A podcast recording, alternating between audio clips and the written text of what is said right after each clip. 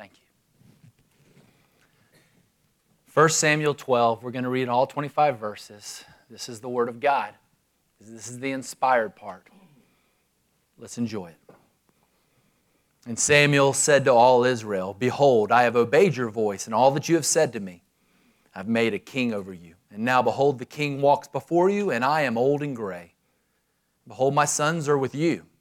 I have walked before you from my youth until this day. Here I am, testify against me before the Lord and before his anointed. Whose ox have I taken, or whose donkey have I taken, or whom have I defrauded? Whom have I oppressed? Or from whose hand have I taken a bribe to blind my eyes with it? Testify against me, and I will restore it to you. They said, You have not defrauded us, or oppressed us, or taken anything from any man's hand. He said to them, The Lord is witness against you, and his anointed is witness this day, that you have not found anything in my hand. And they said, He is witness. Samuel said to the people, The Lord is witness the Lord who appointed Moses and Aaron and brought your fathers up out of the land of Egypt. Now, therefore, stand still that I may plead with you before the Lord concerning all the righteous deeds of the Lord that he performed for you and your fathers. When Jacob went into Egypt and the Egyptians oppressed them, then your fathers cried out to the Lord. And after they cried out to the Lord, the Lord sent Moses and Aaron, who brought your fathers out of Egypt and made them dwell in this place. But they forgot the Lord their God. And he sold them into the hand of Sisera, commander of the army of Hazor, and into the hand of the Philistines, and into the hand of the king of Moab, and they fought against them. And they cried out to the Lord. They cried out to the Lord and said, We have sinned because we have forsaken the Lord and have served the Baals and the Ashtaroth. But now deliver us out of the hands of our enemies that we may serve you. The Lord heard their cry and sent Jerubbaal and Barak and Jephthah and Samuel and delivered you out of the hand of your enemies on every side. And you lived in safety. And when you saw that Nahash, the king of the Ammonites, came against you, I'm going to insert the words, you didn't cry out to me this time.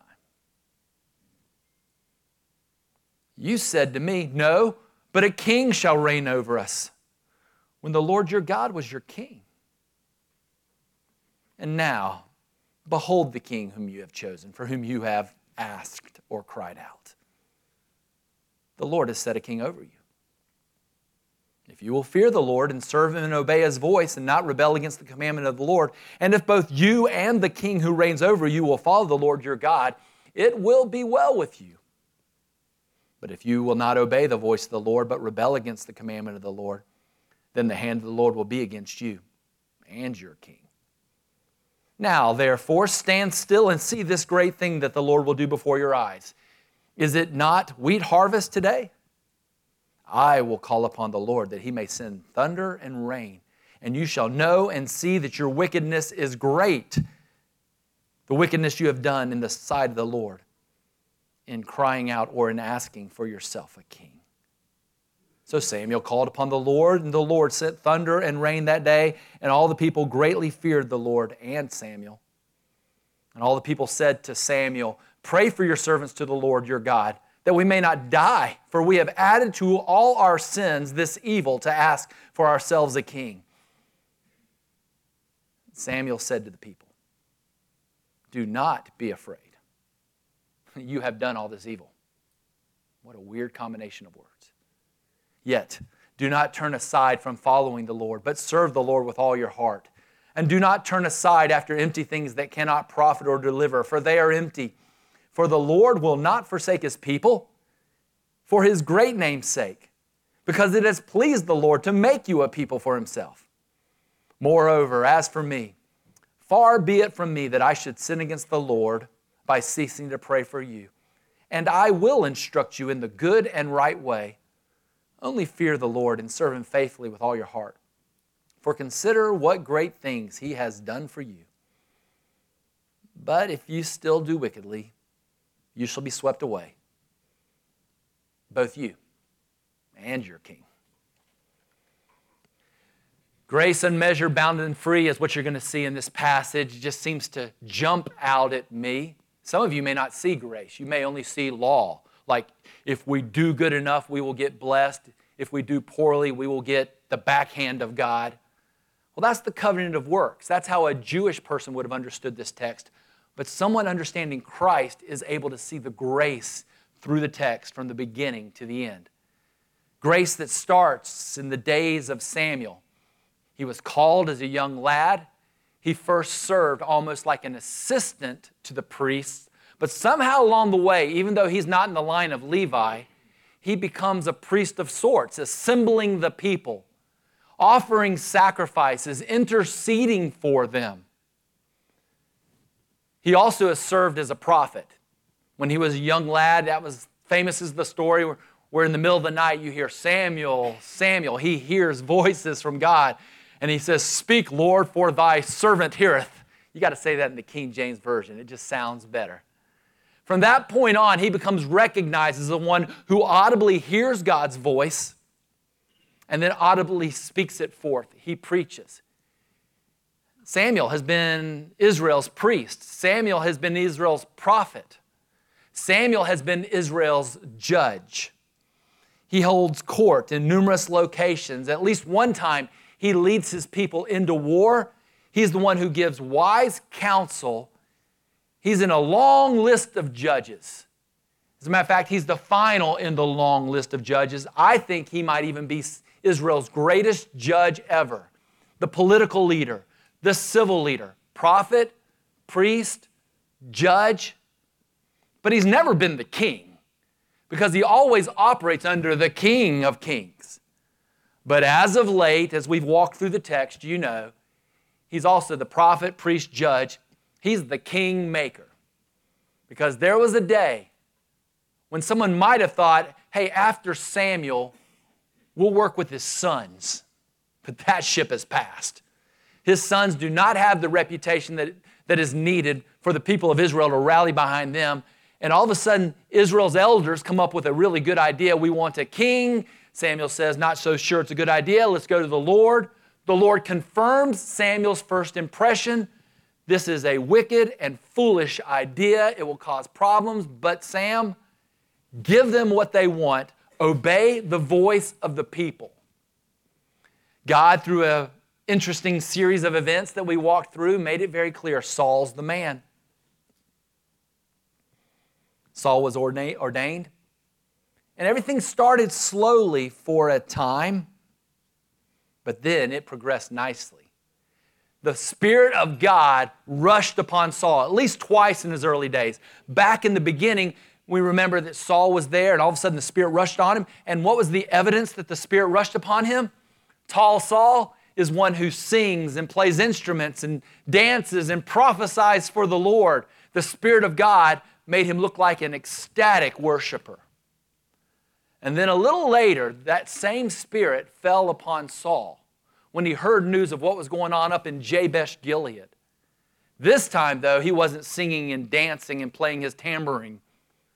He's filled with righteous indignation. He gets angry at sin. He calls for the troops. He rallies the support. He promises them good news. The gospel is coming your way. He goes and has his way with the forces of darkness, with Nahash and the Ammonites. And then what does he do? He comes back and he worships. This is as good as it gets at the end of chapter 11. Saul looks a lot like Jesus Christ. Saul is spirit filled, just, angry, bold, brave, aggressive, and victorious. And at the same time, obedient, patient, kind, long suffering, merciful, self abasing, and God honoring. He'll never look better than he does on that day. Well, chapter 12 could be that same day when they're together worshiping, or it could be another day uh, a few months later. We're not quite sure. Different people argue different points. But it's a day of transition. It's not a day of retirement, for Samuel is going to preach and prophesy for the rest of his days. But it is a day of resignation. He's been Israel's judge under the king, he's been Israel's little king under the king. But now it's time to give the reins to Saul. The day of transition has come. So he gathers the people and he preaches his heart out. He starts by saying, I'm old and gray. I don't have what it takes compared to this young, tall, dark, and handsome guy named Saul. And my sons, you may have thought that there was going to be this great day when we are going to pass along the mantle of leadership to them, but nope. They're out there with you guys, just citizens. We're not doing that. I've obeyed your voice, I've obeyed God's voice. We have made Saul king. But before we continue on, I need to make sure that we end this relationship eh, with clear communication. Has God been gracious to you through me? Is there anyone who can say that I have acted like Eli and his sons? Is there anyone who can say I've acted like my sons? In 1 Samuel 8, I told you how bad a wicked king would be as he's on the take, taking from you and giving it and redistributing it to his friends. Can anyone here say that I have taken your animals or your money or have denied you justice? If so, speak now or forever hold your peace. I ask you, swear it. Swear it before God and his anointed king no one steps up to the plate. Instead, they all quickly swear, You have been a man of integrity, a man of solid reputation. Samuel, at this point, looks at them and he doesn't say it in the text, but maybe the question he's asking is, What are we doing then? if God has been so good to you by giving you leaders that you swear have been solid men of integrity that have not done you wrong and have pursued justice. Why are we going down this road with another leader? Why were you not happy with God and his representative? Has not God been gracious to you through me? Well, let's go to talk about this because maybe you're just not something new. Maybe God has always been gracious to you through his leaders. Let's talk about Moses, Aaron, and Joshua. That's where he goes next. Oh, they were in a land called Egypt and they were so oppressed and burdened. But then they cried to the Lord. The Lord heard them, inspired those leaders. Those leaders came in and led them out of Egypt through the promised land into the land you're now sitting in. Has not God been so gracious to you through Moses, Aaron, Joshua, and others? At this point, you may need to be asking the question what's wrong with these people? Has God not been gracious to them? Why are they rejecting Samuel? Why are they rejecting God as their king when he's done nothing but hear their cries and respond with grace? He then says, Well, let's just talk even further. We've, we've gone back in time and we talked about Moses and Aaron and Joshua. How about in the days of the judges? I remember when Moses left the land and was getting ready to retire himself, he said, Don't you dare forget, remember the Lord your God. Remember what he has said to you and what he's done for you. but your fathers, they forgot. Worse, they forsook the Lord. Worse, they fornicated themselves with other deities, the Baals and the Ashtoreth, this downward progression. And so God sold them into the hands of people who would harm them for a time. Maybe you might say leased them instead of sold them. God was never giving up on his people, as the text says. But what happened? The people cried to the Lord. The people cried out, saying, We have done wrong and we will serve you. And God sent sent judges. Judges like Gideon, judges like Barak, judges like Jephthah, Jerubbaal is, is Gideon, judges like me, and the Lord was kind to you. What is going on with you people? Why are you rejecting God as your king when he has lavished his grace upon you? Remember, when they asked for a king, they didn't they weren't rejecting Samuel as much as they were rejecting God. At least that was the interpretation of the Lord. He then says, okay, but let's talk even about more recent events.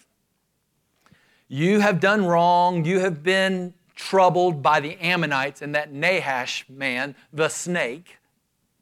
And he was oppressing you, and you were in trouble. But this time, You weren't even as wise as your fathers. You didn't cry out to the Lord, the King of Kings, to come and help you from King Nahash. No, first of all, you cried out to Nahash. You looked at the snake and said, We will enter into a covenant with you, we will become your servants. When that didn't look well, look, look, go, go well for you, where did you go next? You are looking to and fro throughout all the land. Is there someone who can be my Savior? Not once did you go to me, your King, and ask for help. Yet, despite your folly, what has happened? God has been merciful and gracious. You have been saved from Nahash. You've been saved from the Ammonites. You are gathered together here for worship. To God be the glory. He has performed well. Great things He has done. So the people of Israel, I think, are just sitting here going, Ooh, that's kind of heavy. What have we done? What are we supposed to do now? I imagine King Saul's over here going, Oh boy, this isn't exactly how I saw this thing kicking off from this point on. What are they to do? God's grace continues to be expressed to them. There is not a going back, there is only a what next, which is where we find ourselves quite often. You're not going back to reverse any of the things you have done, whether it be forgetting, forsaking, or fornicating. It's just not happening. But Samuel looks at those wicked, wicked people and says, Despite your forgetting God, despite your forsaking Him, despite your fornicating, rejecting, requesting another king, your onward cycles of addiction that have happened over and over again, it can still go well with you. If you were a Baptist, that's when you would yell, Amen. It would still go well with you. Amen. Yeah, this is good news. Samuel's looking at these people who have not yet even repented and Samuel is saying, respond reasonably. Have fear of God. A good reverence is good. Hear and obey his voice. Serve him. Do not rebel. Follow him. You can almost hear him saying, Why would you, why would you want less joy? You can hear him say, Why would you want to experience more harsh consequences? Yes, God is gracious, God is merciful, but God promises to discipline those he loves. Why do you want to go down that road? At this point, one has to ask who would dare reject God as their king? Why would anyone reject this deity? Who desires to experience the tough side of his loving hand? Samuel is about to draw his sermon to a conclusion. And he says, I'm going to do something for you. And I think Samuel is searching for two storms. He says, I am now, isn't it wheat season? This is summertime. Big rains don't happen, but I am going to dial one up right now for you. Why? Because I want you to know that God is validating my message. My message has largely been, You are bad. He is gracious. So I'm going to ask that God would send forth thunder and rain. He goes before the Lord. He cries out to the Lord, and the Lord responds with thunder and rain, an instantaneous, strange storm, almost like if I could have said, Lord, if I'm preaching truth, could there be snow right now in Greenville? And if you saw it pouring, you'd be going, Whoa. It's exactly what happened. The first storm came.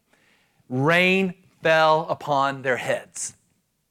God was validating Samuel's point. You are always wicked before me, you rebels. But then the most important storm happens. I made this up for preaching purposes. Revival reigned on their hearts. Yeah, real rain fell on their heads, but the spirit of revival came and it tells them how they, were, how they responded. All of a sudden, they are struck with great fear because they know they are guilty. And they know that their sin deserves death. that there's nothing but excommunication followed by eternal execution. This is what is their just deserts for the way they have performed. And yet they have some sense that if they run to their priest, if they run to their prophet Samuel, and that if he were to intercede for them on their behalf, that God might show them mercy. So they beg their interceder, Go to the Lord for us. Samuel does so. And Samuel comes back with those weird words that I mentioned. Do not be afraid. Wait, you've just told us all the bad things that we've done and who we really are. No, don't be afraid. Wait, you just told us we're supposed to fear the Lord. Yeah, fear the Lord, reverence Him, but don't be afraid right now about how you stand before Him. Don't be afraid. Why? Because you're not going to get that which you deserve. You've done all this evil, but don't be afraid because the Lord will never forsake his people. He doesn't do it for you, He does it for His own name's sake. He does it for His own pleasure. If this was the God of the covenant of works who gave you the karma you deserve, what you reap, what you sowed, you will reap, and all I got for you is curse. But this is not what we're doing today. This is the God who gives grace to people who have a good cry, to those who call out to Him. You're His people. You're not going to get that what you deserve. But then He looks at them with the final statement here and He says, Now, how are you going to walk? What kind of people are you? Look at His power. Look how He has loved you. Look at His history. Look at His wisdom. Hear His word. See His heart. He has told you the way in which you are to go. So fear and reverence him, serve him, obey him, do not rebel, follow him. Why would you turn away from him to these ways that are empty and vain and useless? God has even more grace for you grace in your sin, grace towards your sin, but grace to help you not live sinfully like you did. He has the ability to shape your head and shape your heart and cause you to have the mind of Christ that wants to that at least desires to sin less than you used to. And I will be interceding for you, he says. I will be instructing you in the way you should go. And at this point, everyone should be going, Who would reject this God? Well, occasionally, uh, uh, I mean, apparently, some people do. Because he does find it necessary for the second time to say, But if you are going to spurn the gracious law from the gracious God who graciously saves and forgives and does not hold you in, in, accountable for your sins because he holds Jesus accountable, and you're just going to ignore that grace and do your own thing, there's trouble ahead for you. He won't forsake his people ever. But he never promises to remove the consequences of his people who say we're forsaking the grace of God's really good counsel, wisdom, and law because we're going to live the way we want to. Don't be that people. So that's the sermon of Samuel, validated by the reign of God, the revival of God on the inside. How do we apply this? Here we go. First, we are a people like Israel who have always abused God's grace. Yeah, sometimes you'll hear someone say, don't, don't, don't abuse grace. And the answer is, you always abuse grace. He's given us the grace of His law, and which of us have ever kept all of His precepts and commandments? None of us. He's given us the grace of forgiveness, the grace of the Holy Spirit, but still we, we walk in our own ways. We, we follow in a long line of patriarchs who their sins are just plastered before you in the book of Genesis all God's people, from Moses all the way through the judges, and I'm telling you, it's not getting better under Saul, David, Solomon, or any of the kings. They're just a people, and that cycle repeats itself over and over again. The disciples in the early church were consistently getting it wrong. The great apostle Paul starts by saying, I'm an apostle. he transitions to say, I'm the least of the apostles. As he writes a later work, he says, I'm an apostle, the least of the apostles, who's a wretched man. And finally, in his final letters, he says, I'm the foremost or the chief of sinners. He doesn't seem to be getting better.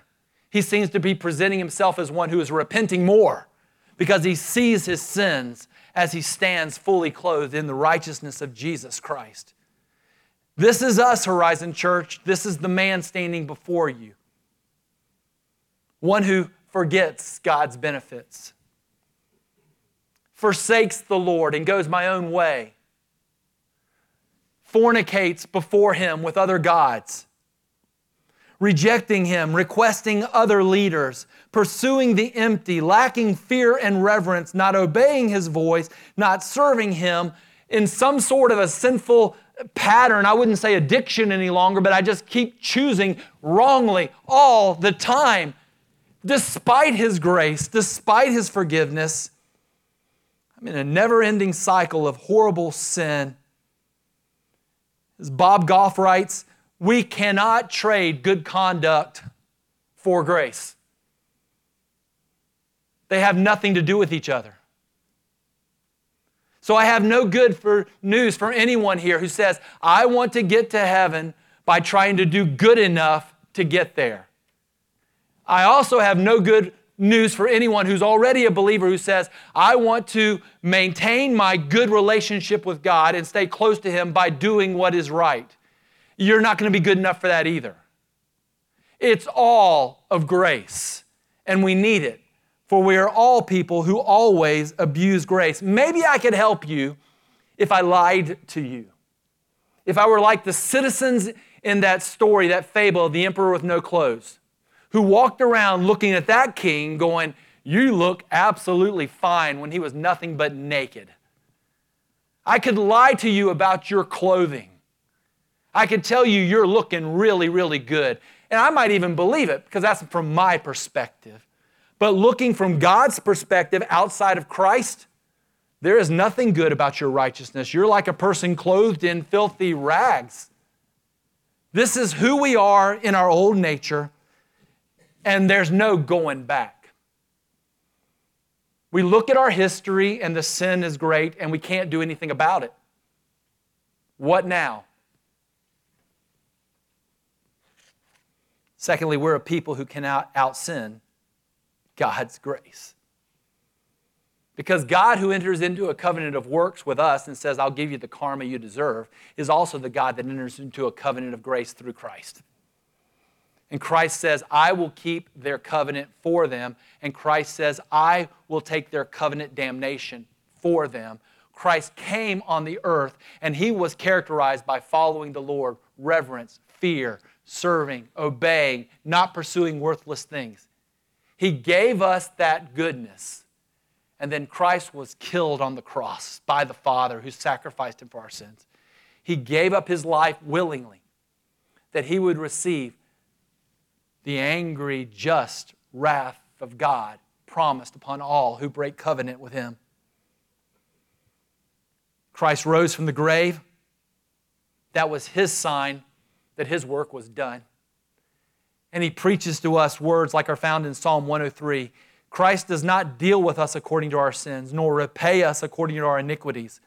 For as high as the heavens are above the earth, so great is his steadfast love towards those who fear him. As far as the east is from the west, so far does he remove our transgressions from us. As a father shows compassion towards his children, so the Lord shows compassion to those who fear him. He knows our frame. He remembers we are dust. One man, Rankin Wilbourne, writes God does not love us to the degree that we are like Christ. I need to repeat that and then finish it. Even as believers, charged with doing His good will, trying to look like Jesus, whom we ought to, God does not love us to the degree that we are like Christ. Rather, God loves us to the degree that we are in Christ. We are clothed in His righteousness. That is why He can treat us according to the righteousness of Christ and not the unrighteousness that we have merited. And Jesus is now above. And what's he doing? The exact same thing that Samuel said he wouldn't do. Jesus is not sinning by failing to intercede for his children. He always intercedes for us every single day. And what else does he do? The exact same thing that Samuel said. And I will teach you, I will instruct you into the way that you should go. So, we have all abused God's grace, but we can't outrun or out sin God's grace. That's just where we are now. What do we do next? Let's be a people who, do, who don't neglect God's grace. We know his heart, he loves us. We know his head, he's most wise. We know his law, it's very gracious. We know his attributes, that he does not change, and he is the God who sometimes gives us consequences that we don't want because he loves us, but they hurt horribly. So, why would we reject God as our King? What's wrong with us? Let's gather together as God's people. Let's assemble as did Samuel, Saul, and the people. Let's hear what he has to say. Let's read his word. Let's meditate upon it. Let's write it on our bodies, tattoo it on our chests. Let's trust and obey. This is the way to be happy in Jesus. It's the wise way, it's the best way, it's the way we win. Scott Sauls writes We pursue obedience not as a way to earn his favor, but to start becoming the healthiest, most beautiful version of ourselves, the person we already are in the sight of God. FOMO, fear of missing out. Have a little bit of that. God's way is beautiful. It is well when you go that way as you start drifting this way, start to have a fear. What am I missing out? I know where this is going. It's the hard way. But his yoke is easy, his burden is light. Pleasurable is the, are the people who walk in his paths. Have a fear of missing out that you couldn't bear not following the leadership of your king, which is found in the scriptures. And then I end my sermon with this what happens when you don't? What happens when I find myself here? That I have gone down the foolish path, that I have again abused the grace of God, that I deserve hard consequences, tough love. What do you do when you're here?